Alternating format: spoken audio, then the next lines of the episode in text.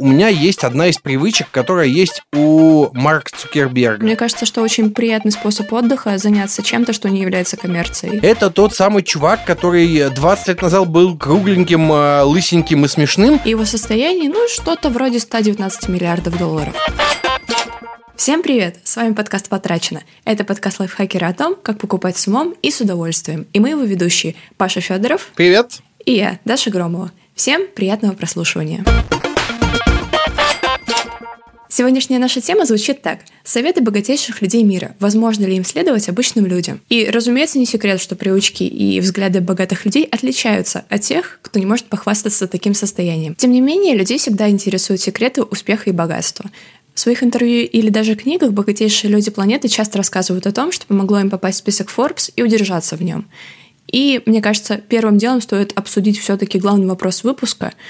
Как ты думаешь, Паш, могут ли обычные люди успешно следовать советам миллиардеров? Все просто. Мне кажется, что э, да, могут, но всегда есть но. Ты заметила, у меня всегда есть но. Угу.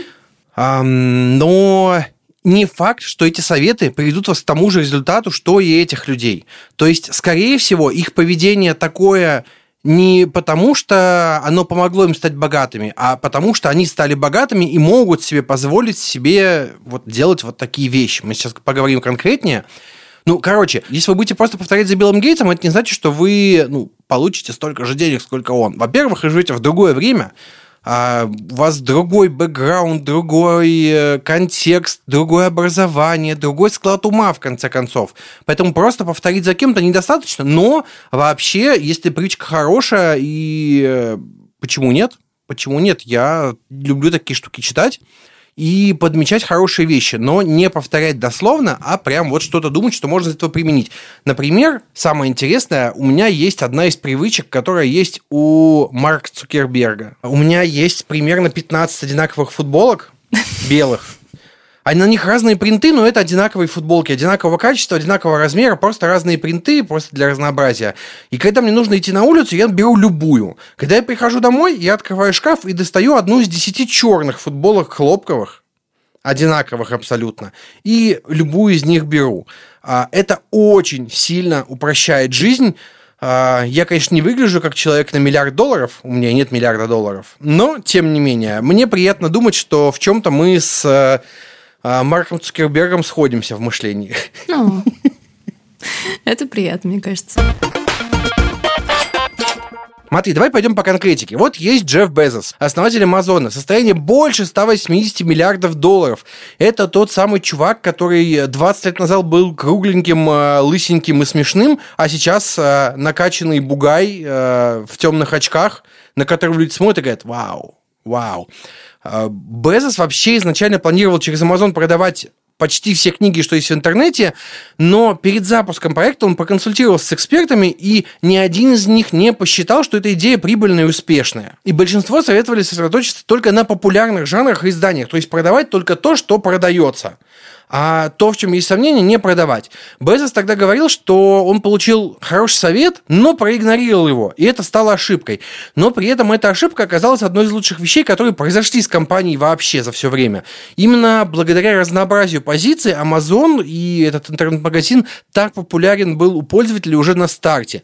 И именно поэтому, например, в прошлых выпусках а, потрачено, ты рассказывала, что на Амазоне что-то покупаешь, хотя это довольно неудобно для россиян, буквально. Но при этом ты идешь на Amazon и покупаешь, потому что там есть разнообразие позиций, хорошие цены. А, вот. Короче, эта ошибка сделала магазин тем, чем он является. Вот. И когда Amazon только запустился, информация пошла по сарафанке, и люди стали узнавать и пользоваться этим. А, скорее всего, если бы команда запустила более традиционный проект, то он бы не получил такую известность. А, есть цитата Безоса, где он говорит, что как только вы становитесь экспертом, вы рискуете оказаться в ловушке информационных догм. Вы начинаете совершенно точно знать, как надо, и теряете возможность выяснить, как можно было бы. А скажи, пожалуйста, что думаешь о таком мнении? Ну, слушай, в целом я согласна, просто потому что а, если брать в пример тот же самый Amazon, если сейчас кто-то будет запускать а, в Америке сайт с великим множеством книг, то аналог Амазона уже не сработает, просто потому что никому не нужен второй Амазон, у них есть первый. И поэтому угу. а, даже если тебе будут советовать делать Амазон, то, наверное, ты посмотришь в сторону какого-то более скромного проекта, но который даст то, чего нет у больших, условно говоря, то есть какой-то самоздат, допустим, если те же книги.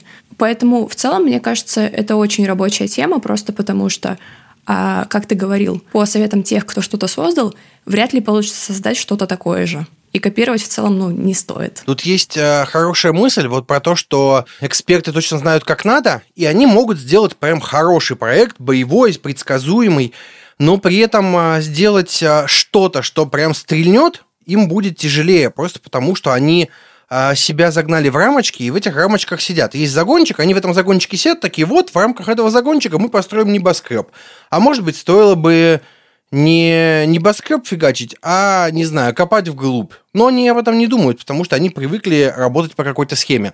А, слушай, а нет ли тут везения? Э, вдруг Безос просто был в нужное время в нужном месте? Ну, слушай, мне кажется, что любой супер успешный проект это в том числе и продукт везения тоже, но при этом не стоит забывать, что у Безоса были деньги изначально, то есть это не проект, построенный с нуля. И поэтому, да, тут больше вопрос сочетания везения, правильного времени, изначального капитала и, то, и того, насколько ты веришь в свою идею и насколько ты готов ради нее работать, даже если первое время кажется, что ничего не выходит.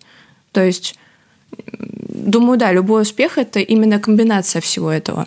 На самом деле, про экспертов, если говорить, мне кажется, их слушаться нужно, но при этом а, свою голову нужно включать. Знаешь, я очень люблю рассказывать историю про то, как правильно учиться. Скорее всего, тебе эту байку я еще не травил, поэтому готовься слушать. Давай. История такая. Как нужно правильно учиться? Вы слушаете, что вам говорят преподаватели, в голове своей крутите, а потом оставляете только то, что вам действительно полезно, и делаете по-своему. И вот только в этом случае любое обучение пойдет вам на пользу. Ну, кроме, конечно, школьного. Там а, ну, вам нужно просто принять, что вам нужно 11 лет страдать, а, и выпуститься. Вот после этого можно уже включать критическое мышление. В процессе, кажется, это только усложнит дорогу. Но в целом вот с экспертами нужно так работать. Скажи, пожалуйста, у тебя были какие-нибудь покупки, когда ты сознательно отвергала советы экспертов и при этом не промахнулась с выбором? Ой, ну слушай, в отличие от того же Безоса, я не создавала никакие интернет-магазины, но я покупала кровать. То есть э, мы когда переехали в эту квартиру, здесь был какой-то ужасный прожженный диван, и мы сразу с арендодателем договорились, что вот мы в часть оплаты покупаем кровать, то есть на свои деньги, но потом не платим за аренду эту сумму. И у нас был определенный лимит. Я посмотрела, э, нашла вариант, который ну, на 5 тысяч дороже, но мы с молодым человеком подумали, что мы готовы это доплатить, и все будет окей, и меня все устраивало, но это такой знаешь, матрас был от э, известного бренда, хорошего, проверенного, но такого начального уровня. И я полезла читать в интернете всякие треды от людей, которые в этом шарят. То есть, ну, собственно, от сотрудников, мне кажется, такие же компании. Я про проконсультировалась со своей мамой, которая покупала относительно недавно тоже кровать, и все это копала.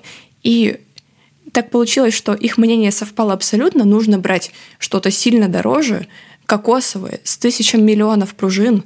Ой, кокосовое. м Но за это нужно было бы доплатить из своего кармана тысяч тридцать. Я подумала, что угу.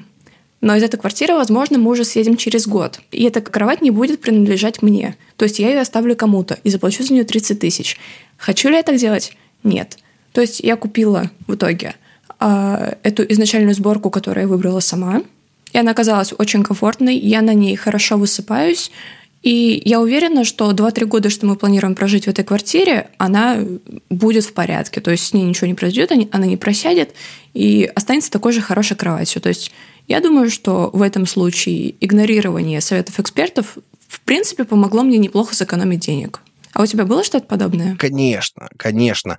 Эм, методичка как выбирать любые товары, ну, скорее технику в первую очередь, используя советы экспертов и отзывы в интернете. А, авторская методика Павла Федорова, я сейчас вам расскажу, вы мне переведите 500 рублей на карту, ну, потому что не просто так же все это происходит. Короче, пункт один. Ищите негативные отзывы. Не ищите позитивные отзывы, ищите негатив и смотрите вещи, которые повторяются. А потом ищите позитивные отзывы, и смотрите, что говорят эксперты, потому что, как правило, позитивный опыт отзыва в основном оставляют эксперты, всякие видеоблогеры и прочие такие ребята. И ищите в позитивных отзывах, что они говорят о тех вещах, которые ругают в негативных отзывах.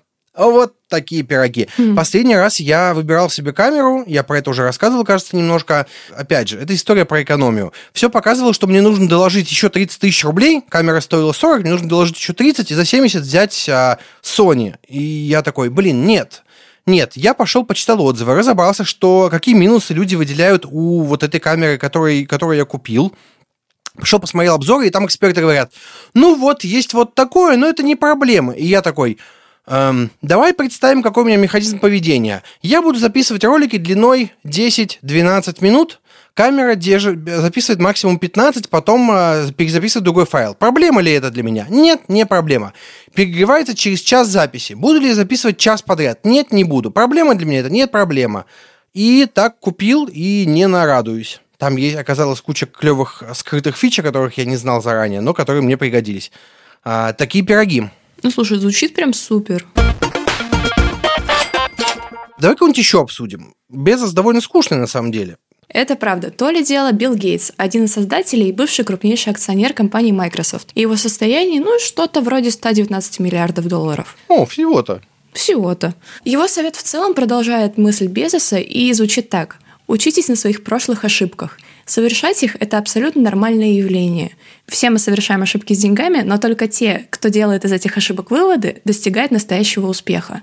И, как говорил сам Гейтс, это замечательно праздновать успех, но гораздо важнее извлекать уроки из неудач. Паш, а помогла ли тебе учиться какая-то ошибка, связанная с деньгами? У меня, конечно же, есть история. У меня всегда есть история. У меня есть история о том, как я не заработал денег. Я ее, опять же, я ее рассказывал, но не в этом подкасте, поэтому давай расскажу. А, смотри, у меня есть блоги, и у меня есть большая довольно-таки аудитория по меркам платформы, где я сижу. И я подумал, что, слушай, раз есть люди, и я зарабатываю на них рекламой, то, возможно, людям не нравится реклама, и я мог бы предложить им заплатить мне денег, чтобы рекламу они не видели. Я mm-hmm. выкатил Patreon, сказал, ребята, тут будет то же самое, но без рекламы.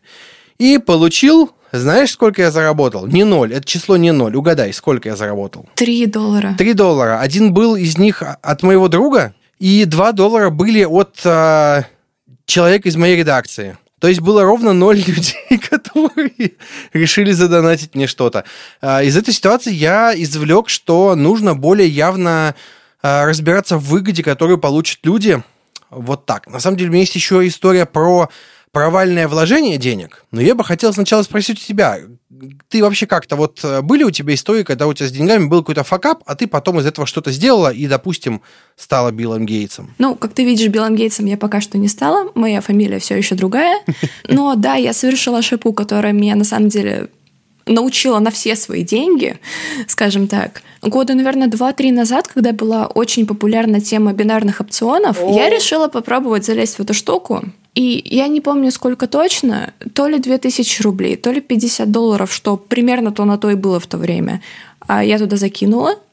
Первое время, естественно, я зарабатывала, потом я резко все проиграла, но я сказала себе, Даш, все, хватит, э, доиграю вот эти последние 10 долларов и выходи отсюда, что я и сделала.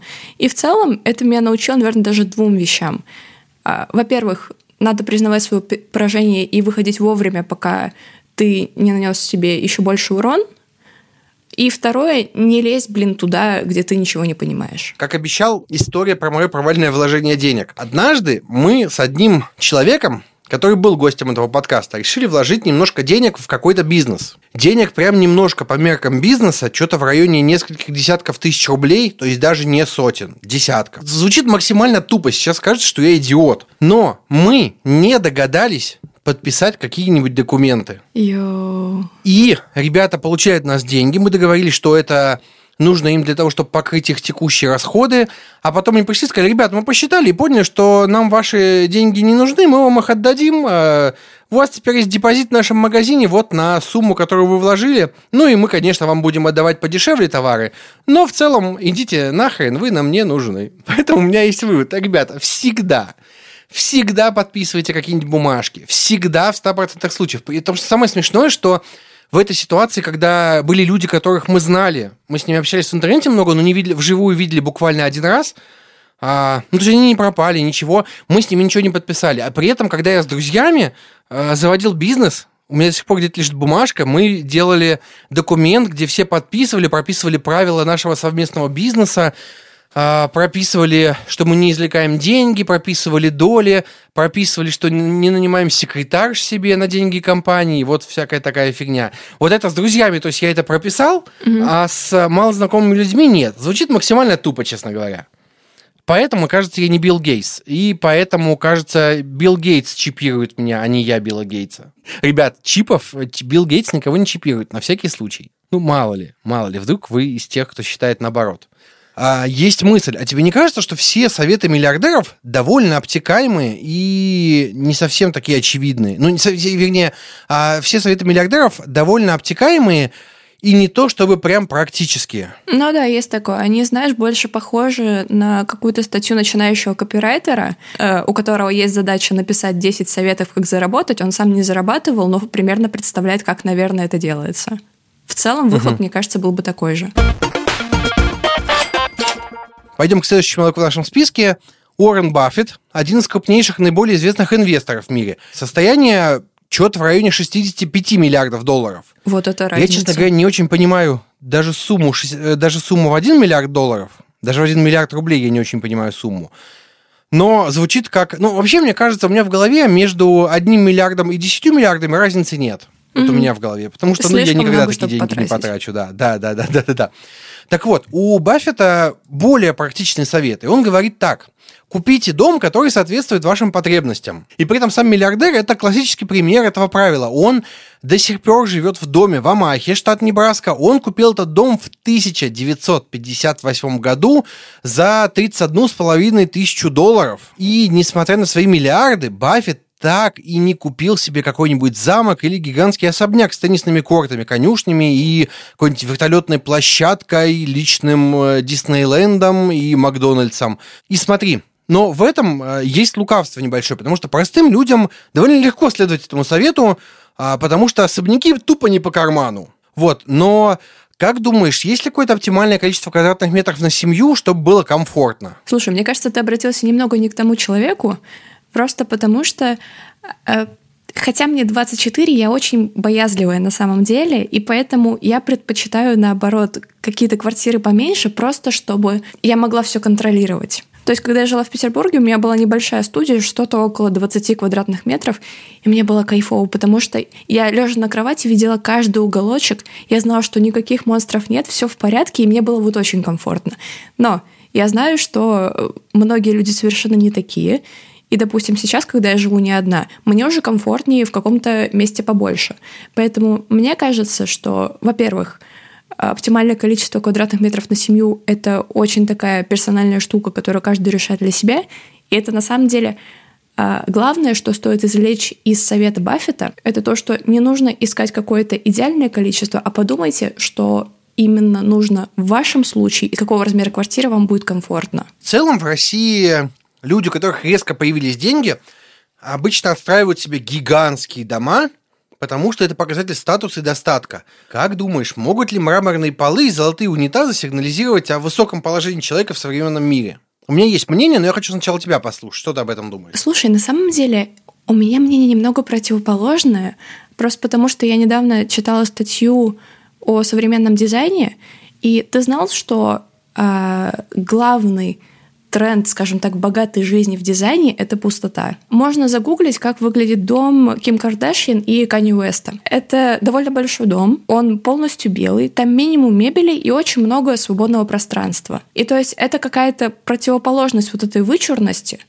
то, что мне не нужно покупать, наоборот, золотой унитаз, чтобы показывать, что я богатый. Я богатый просто потому, что я могу себе позволить оставлять вот это место пустым. Да, кажется, что сейчас, наоборот, э, другие атрибуты богатства не такие вычурные и вот прям в лицо. А, ну, дом Ким Кардашьян, да, я вижу, это скорее минимализм такой.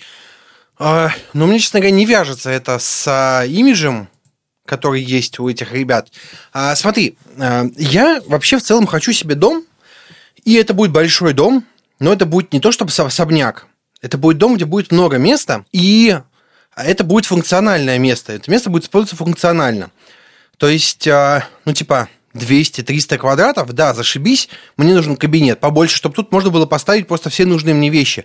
И какой-нибудь а, мраморный пол я точно не буду делать. Я, когда выбираю какие-то вещи, я всегда смотрю на практичность и если я смотрю на цену, то скорее, чтобы посмотреть, можно ли тут сэкономить. И я тебе могу сказать, что этот подход у меня не поменялся, даже когда я стал зарабатывать больше. Ну, допустим, кратно больше, чем лет 7-8 назад. А этот подход у меня остался, я по-прежнему ищу, где можно сэкономить, но без фанатизма.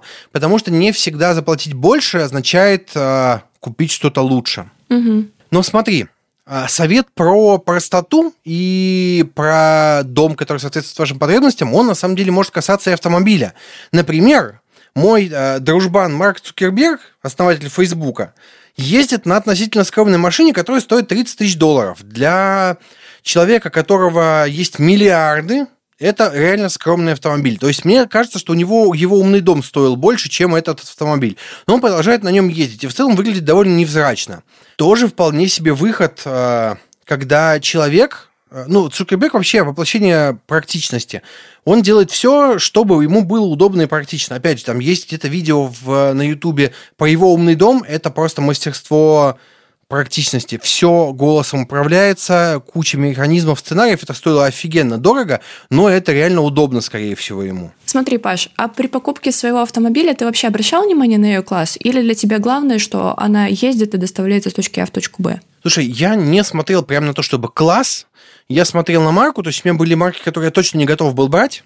Например? Например, российские. Можете меня переубедить, конечно, но мы решили не брать, потому что мы не готовы вкладываться временем, силами, деньгами в длительное обслуживание, поэтому, вот, а, поэтому выбирали марку не отечественную, но при этом а, мы смотрели, опять же, на практичность, чтобы были детали на этот автомобиль, чтобы у него было нормальное состояние. И я не понимаю, ребят, я знаю нескольких человек, у которых ипотека надолго-долго-долго довольно большая, и они ездят на Мерседесах. И человека зарплата не то чтобы большая, типа пара десятков, ну 20-30 тысяч рублей, например, он ездит на Мерседесе. Как у тебя вообще в жизни это все соотносится? Ну, то есть, а, буквально, буквально как у тебя... я не понимаю этих людей, вот правда не понимаю. Поэтому я на классы, естественно, не смотрю, мне это вообще кажется лишним. При этом я могу понять супер богатых людей, или каких-нибудь звезд, селебрити, которые публичные, и которые покупают себе какие-то супер престижные марки. Потому что это их имидж, это их бренд. А, все могу понять. При этом а, кажется, что люди постарше все равно предпочитают надежные автомобили, а не какие-то крутые марки. Это молодежь любит заниженные Lamborghini, вот это все, чтобы красиво, RGB подсветочка снизу максимально стрёмная, но зато геймерская машина, понимаешь?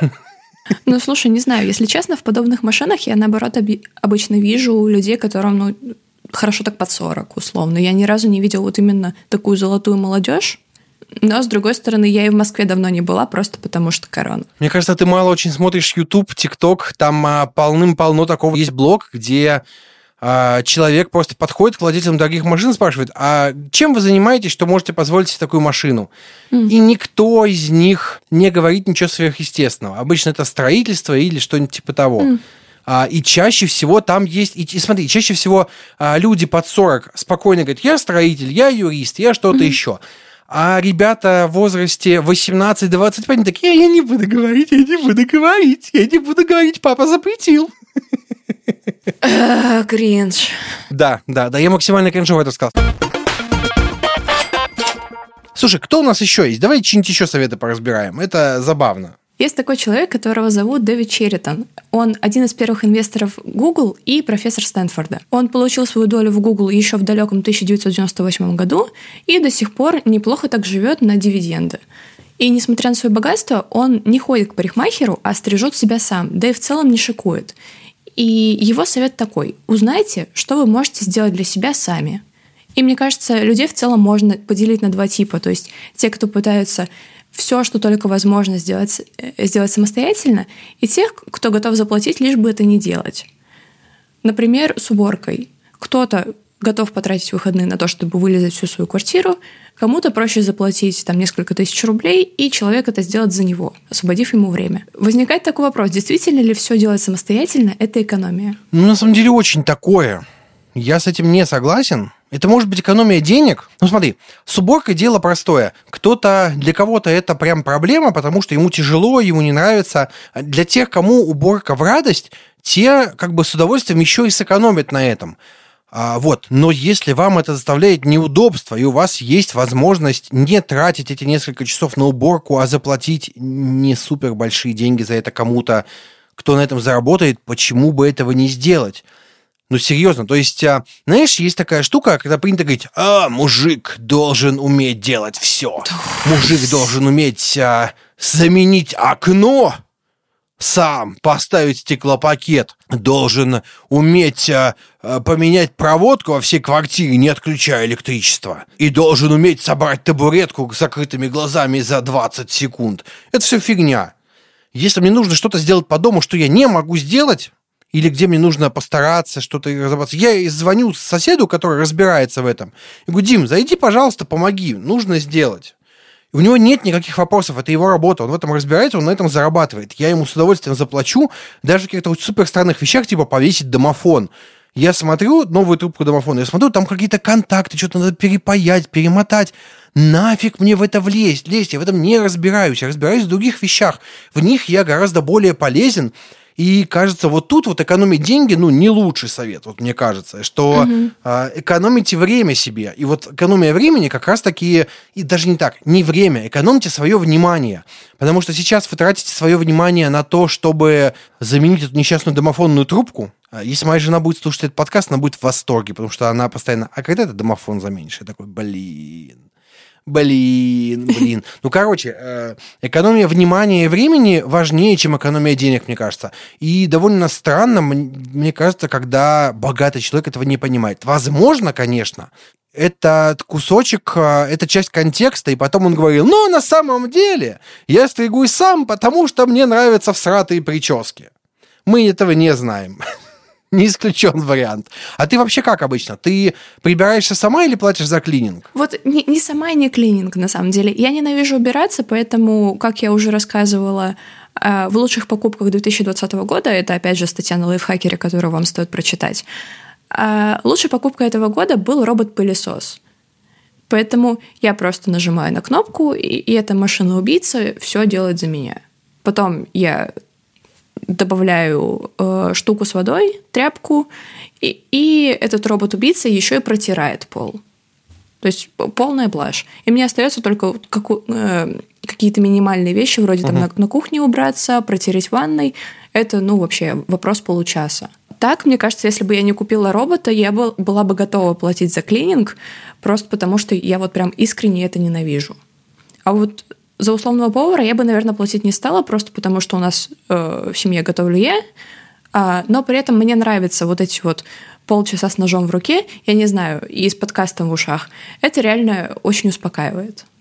И то, что я не смотрю ни в какой экран, я просто с моими овощами там или чем-то еще, и мне хорошо и приятно. То есть вот это я не вижу смысла менять на какие-то полчаса свободного времени, потому что для меня это и так в целом довольно приятное время. Слушай, давай продолжим список. Расскажи, пожалуйста, а какие вещи, какие-то действия, процедуры ты бы вообще не стала сам, делать самостоятельно и за какие вещи ты бы не стала платить? К вопросу о том, какие вещи я бы ни за что не стала делать самостоятельно, это покраска волос. Стрижка, наверное, в меньшей степени, потому что все-таки это хоть как-то контролируется. Но, ребят, покраска волос — это работа с химией. Если вы себе Не, погоди. все испортите... А, а? Да, подруге ты бы это доверила или ты хочешь парикмахеру обязательно? А, только к специалисту. И причем мне, если честно, даже не важно, насколько хороший этот специалист как человек, главное, чтобы он делал свою работу хорошо. Я скорее пойду к неприятному профессионалу, чем к приятному другу, который, ну, так себе делает. То есть в случае uh-huh. с волосами это все такая морока, это настолько долго, тяжело и дорого исправлять, что вот здесь вот лучше не ложать в первую очередь и не жалеть денег, просто потому что, когда я покрасилась в первый раз сама, я осветлила свои волосы, и следующие полгода я просто сращивала это безобразие и красилась уже нормально, просто потому что восстановить это было невозможно. А, слушай, давай я вклинюсь и расскажу немножко про себя. Я люблю вклиниваться, вообще мое любимое дело. Смотри, я тоже, опять же, я не то чтобы люблю готовить, мне это не влом, но при этом, если ко мне идут гости, то я пойду и куплю готовой еды. А, да, просто да. потому, что это, опять же, экономия времени. Это может выйти дороже, но это экономия времени. Это очень э, сильно облегчает жизнь. Я совершенно точно буду платить за какой-то ремонт, Хотя, опять угу. же, те же обои можно поклеить и самим, но я пойду и найму человека, потому что это экономия времени. И вот если говорить про волосы, про стрижку, я много лет стригся дома, я, мы купили машинку для стрижки, и меня жена просто стригла сама. Но в какой-то момент я перешел на стрижку в парикмахерской, чтобы экономить ее время и ее нервы. Потому что нам нужно найти время, когда вот она себя нормально чувствует, при этом это вечер, вероятно, когда я оброс, нужно занять чем-то детей, нужно котов выгнать, чтобы они мои волосы не жрали. И в какой-то момент я просто сказал, слушай, давай я не буду тебя мучить и пойду заплачу парикмахеру за это. Он сказал, да, наконец-то, наконец-то ты перестанешь меня этим мучить. Ну, короче, в целом а, я стараюсь взвешивать за и против, и если у меня есть какие-то противодействия против каких-то дел, я не буду это делать. Например, поэтому я много лет ездил на такси или общественном транспорте, а не водил машину сам. Мне не нравится mm-hmm. водить автомобиль, и я не готов делать это сам. Может быть, когда-нибудь придется, но прямо сейчас нет, я не хочу этим заниматься. И машину мы, например, купили, чтобы жена ездила. Ей было норм, поэтому мы ее купили. Вот так. Вот такой раскладик. Я бы еще, наверное, добавила в этот список всяких э, профессионалов вроде сантехника, электрика. Потому что если у тебя искрит розетка, ну кажется, что лучше заплатить не такие большие деньги специалисту, который гарантированно все исправит и гарантированно, и гарантированно никто не пострадает при этом, чем ты будешь пытаться экономить эти условные 500 рублей и, возможно, получишь удар электричеством.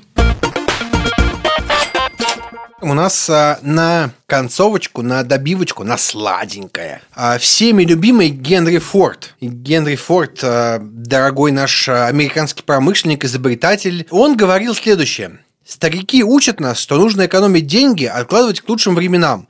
Это очень плохой совет, который не стоит слушать. Не копите пятаки в банке, вкладывайте все в свое развитие. До 40 лет я не сэкономил ни одного доллара. Все было инвестировано в дальнейшее развитие. Как думаешь, что такое инвестиция в дальнейшее развитие? Ну, во-первых, как ты уже сам говорил, это инвестиция в оборудование, которая позволит себе развиваться и делать свою работу лучше. И это любые образовательные истории, то есть любые курсы, возможно, а, магистратура, если вам кажется, что вам это нужно, чтобы стать более клевым или чтобы получить определенную работу, угу. потому что в некоторых сферах корочка, к сожалению, действительно важна. И не, к сожалению, если речь идет об условных медиках. То есть, да, я думаю, что вот эти две составляющие. И плюс, наверное, третья категория — это если вам нужно длительное обучение, при котором вы не сможете работать, то Собственно, третья категория — это подушка безопасности, которая вам позволит это сделать. Единственное, я бы добавил, что курсы мотивации – это не дальнейшее развитие. Слушай, а как думаешь, как лучше инвестировать в себя? И как вообще ты, например, в себя инвестируешь? Какие у тебя есть статьи расхода на себя, которые ты считаешь вложением в будущее? Интересный вопрос, на самом деле. Я сейчас думаю, что я бы хотела пройти какие-то курсы, чтобы стать более хорошим фотографом и, возможно, посмотреть что-то в сфере дизайна, но пока что это, скажем так, не ближайшие планы, поэтому я пока ничего не наш... ну, не особо что-то искала, какие-то конкретные вещи. Но опять же, как ты говоришь, мотивационные штуки абсолютно не работают, поэтому нужно смотреть и на школу, и на преподавателей, и на то, что тебе будет гарантировано по, по окончании этих курсов. Да, вот все подобные вещи. И, как я уже рассказывала в одном из выпусков, э, моей ближайшей инвестицией будет новый э, компьютер, просто потому что мне надоело работать за ноутбуком. Я понимаю, что тот факт, что я могу его перетащить на условную кровать, в пуфик или куда угодно, мешает моей продуктивности. И поэтому э, компьютер, который вот стоит в одном месте и который ассоциируется с моим рабочим местом, я уверена, что он поможет мне делать больше, лучше, сильнее. Я бы себя еще добавил, что инвестировать в себя – это в том числе инвестировать в свой отдых, если вы много вкалываете. Например, у меня есть план на ближайший отпуск пойти и пройти курс по музыкальной теории и немножко про электронную музыку, просто чтобы для себя что-то поделать и немножко расслабиться. Это mm. поможет мне, опять же, переключать мозг, кроме как э, с помощью сериалов на ТНТ. И это поможет мне немножко развлечься, расслабиться и переключиться. Плюс, возможно, немножко подействовать на креативные части моего мозга. Ну, по крайней мере, мне хочется так думать. Ну и в целом, мне кажется, что очень приятный способ отдыха заняться чем-то, что не является коммерцией. Да, да, да, да, да. Главное не попытаться сделать из этого коммерцию. У меня есть такая привычка, угу. к сожалению, поэтому тяжело. Попробую. У меня уже куплен курс. Э, я ко всему готов. Э, посмотрим. А, слушай, как думаешь, а можно ли экономить на инвестициях в себя? А почему нет? Просто смотри, мне кажется, экономия может быть такой, что если, допустим, ты нашел интересующий тебя курс, но у тебя нет потребности проходить его вот прямо сейчас, ты можешь последить условно полгода, и, скорее всего, этот курс можно будет купить с какой-то скидкой, потому что угу. регулярно любые онлайн-площадки предлагают подобные вещи. И, или, допустим, можно будет... Или а, бахнет вторая пандемия, и снова дадут бесплатно все. Да, или это тоже. Но вообще а, обычно Э, какие-то курсы, которые не уже предзаписанные, а которые проводятся с преподавателями онлайн, предлагают разные расценки в зависимости от того, когда ты покупаешь доступ. То есть, допустим, uh-huh. если до старта месяц, то это дешево, если два дня, то уже дороже. И ну, надо скорее два же... месяца, а не один месяц. Ну, один месяц это уже да, обычная да. цена обычно. Ну, а потом уже пойдет просто подорожание. Я просто, опять же, я работал в онлайн-школе, я видел, как это все работает. Очень странная механика, но вообще лайфхак хороший, да. Вот, так что если вам не к спеху, то можно последить и, возможно, урвать дешевле. А брать сам по себе более дешевый курс – который вы знаете, что будет хуже, но мне кажется, такое себе, потому что зачем тогда вообще инвестировать, если можно скачать что-то бесплатное, слитое, не знаю. То есть если уж вы в себя вкладываете, то постарайтесь хотя бы вкладываться во что-то хорошее. Прекрасно. Я бы, знаешь, что еще добавил? Я бы добавил сюда две мысли. А, во-первых, а, во всех курсах главное не теория, а практика. Угу. Поэтому скачать курс не то же самое, что купить курс. Угу. Если вы скачаете курс, у вас не будет практики, фидбэка от преподавателя и вот это всего, и, скорее всего, из-за этого курс ну, если оценивать в деньгах, курс без практики стоит гораздо дешевле, раза в 4, 5, в 10 может быть дешевле. Вот, а второе, в целом совет, который дала Даша, можно применить и к какому-то оборудованию или к своему окружению, Э, если вы не хотите сэкономить просто, чтобы сэкономить, ну, просто что-то подешевле, похуже, то, возможно, просто стоит, ну, не покупать вообще. Потому что не все вещи подешевле нормальные. Нужно это Ой, помнить. У меня на самом деле была такая история. Так. А, я люблю Photoshop, то есть уже угу. очень много лет я этим занимаюсь. Мне нравится редактировать фотографии, но на таком любительском уровне. Это опять же вот та история, когда это не коммерция, я просто делаю, потому что мне нравится. Угу. И я поняла, что я хочу графический планшет, какой-нибудь, ну, какую-нибудь простую модель, просто чтобы мне было удобнее, чем с тачпадом. В целом, конечно, это не та... Э, э, с тачпадом не очень больно, но я знала, что с планшетом будет приятнее. И я полезла в обзоры и увидела, что есть такой китай, э, китайский популярный бренд, простите, Хуйон. Это реальное название, оно реально так считается. И он стоил что-то в районе 2000 рублей. Аналогичный вакуум стоил под 4. Ну, такого же начального уровня, с таким же, uh-huh. с такой же чувствительностью, вот это вот все.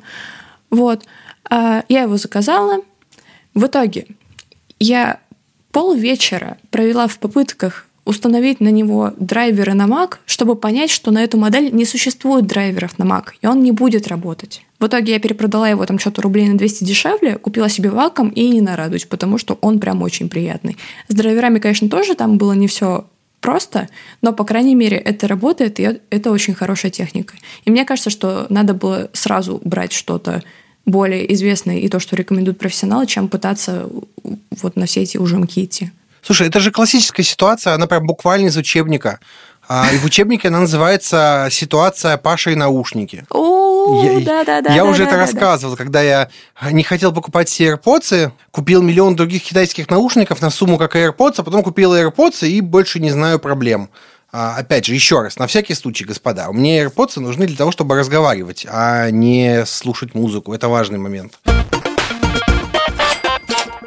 Что, к чему мы пришли, Даша? Мне кажется, что советам богатых людей доверять можно, но, во-первых, если вы сами в это верите и не считаете лютой дичью, и, во-вторых, если вы это адаптируете под свою ситуацию. Потому что кажется, что мало у кого есть вариант выбрать дом за миллионы долларов, но при этом можно подумать, какая квартира реально вам подойдет и не будет слишком большой, слишком маленькой, неудобной, в плохом районе и все вот это вот. Делать штуки самостоятельно круто, но если уверены, что сможете это сделать хорошо, если вам не, не будет намного приятнее, если кто-то это сделает за вас. И самый важный совет, как мне кажется, от Баффета, то есть покупайте то, что соответствует вашим потребностям, и тут сразу речь и про то, так ли вам нужен новый iPhone, и про то, хватит ли вам э, такой крошечной квартиры, если у вас три человека. Все вот это вот в одном совете. Это, мне кажется, прям идеально. Я бы еще, знаешь, что добавил? Прям совсем чуть-чуть. Э, что советы богатых людей не нужно воспринимать как руководство к действию, а просто подсказка каких-то штучек, которые они сами подметили. Кроме этих советов, у них есть куча других нюансов, о которых они вам не рассказывают, потому что не обращают на них внимания или потому что считают неважными. Поэтому повторять дословно нет, но ты правильно заметил, что нужно через себя это пропускать, перерабатывать, и тогда эти советы могут помочь. Ну, еще можно использовать их для мотивации вместо курсов Тони Робинса. И это неплохая экономия. Такие дела. Ну что, пошли к нашему любимому. Покупочки. Покупочки. А, итак, в этой рубрике мы с Дашей рассказываем о наших лучших покупках за последнее время. Это может быть все, что угодно вообще все, что угодно. Давай я начну, я, раз я у тебя перехватил инициативу, начну. Смотрите, я человек, которого можно назвать словом задрот. Весной мы с э, товарищем Родионом Скрябиным купили себе механические клавиатуры Keychron K2. И у меня есть проблемы. Две проблемы с этой клавиатурой. Во-первых, она очень громкая. Ну, то есть... А... И то есть, когда я пытаюсь, например, разговаривать с кем-то, и печатать. Это невозможно. Я сразу спаль, полюсь, что я печатаю. Угу. И это прям проблема, потому что на клаве MacBook можно было печатать. Это раз проблема. Вторая проблема – клавиши слишком высокие. Я никогда не думал, что такое может быть. Просто высоко, высоко мне нужно слишком сильно пальцы напрягать, не очень удобно печатать. Поэтому я на Алиэкспрессе заказал себе две вещи. Во-первых, комплект резинок уплотнительных. Это резиночки, которые надеваются на кейкапы. Ну, кейкапы – это вот эти самые клавиши. Снимаешь клавишу, насаживаешь на нее резиночку, и она, во-первых, смягчает э, ход, и все не так сильно стучит, во-вторых, ход становится чуть меньше. То есть не нужно так сильно прожимать клавиши. И второй, я заказал себе кейкап, это, собственно, эти самые клавиши другого профиля, оказывается. В механических клавиатурах есть профили. У меня АЕМ профиль, это когда клавиши, оказывается, клавиши на клавиатурах не просто так типа равномерные, а они там под каким-то наклоном и углом расположены. И если на клавиатурку посмотреть сбоку, понимаешь, вот на нее вот так вот сбоку смотришь, и видно, что она идет не, не прямо вот так вот, она идет дугой на самом деле. То есть, если вот посмотреть, я не знаю, видишь ты, не видишь, угу. она идет да, на самом деле дугой клавиши. И оказалось, что у меня профиль, по-моему, АЕМ, и он а, довольно высокий, а я себе заказал, если не ошибаюсь, черри профиль, и он ниже, клавиши буквально ниже, по-другому расположены, должно стать поудобнее. Я их еще не получил, но очень надеюсь, что это поможет мне печатать с умом и с удовольствием. Давай, твоя очередь. Что ты нам сегодня советуешь? На самом деле, я в последнее время как-то ничего себе не покупала, кроме еды. Но ко мне пришла давно заказанная и уже успешно забытая Rayman Legends на PlayStation Vita. Mm. Вот. Vita? Ух ты! Это моя любимая консоль. Никто ее не любит, мало кто ее вообще знает. Это, если вы не знали, э, преемница PSP, она с большим экраном, и он сенсорный. И она в целом намного-намного приятнее – но никто ее не любит, и поэтому поддержку уже прекратили. Так вот, э, ко мне пришла эта игра, и я думаю, ну, платформер, ну, какой-то детский, ну, поиграю полчасика. И меня так затянуло. Он реально очень яркий, сочный, там нет никакого насилия, нет реализма, и это так приятно неожиданно. Поэтому эта игра есть просто на все платформы, там и на компьютер, и на PlayStation 4, и на Xbox, и на что угодно. Вот. И если вы никогда не, не были знакомы с этой серией, я настоятельно рекомендую. Она очень приятная, и особенно вот в такие тревожные времена прям кайф. Тем временем выпуск подходит к концу, а я бы хотела напомнить, что у нас есть чат в Телеграме. Он так и называется «Подкасты лайфхакера». Искать очень просто. Там мы общаемся, рассказываем о свежих выпусках и нашей внутренней кухне. Присоединяйтесь сами и зовите друзей. Будет клево. Спасибо, что слушали нас. Следуйте нашим рекомендациям и советам. Надеюсь, что они помогут вам покупать с умом и с удовольствием. Слушайте нас на всех удобных платформах, комментируйте, ставьте лайки, звездочки. Всем пока! Всем пока!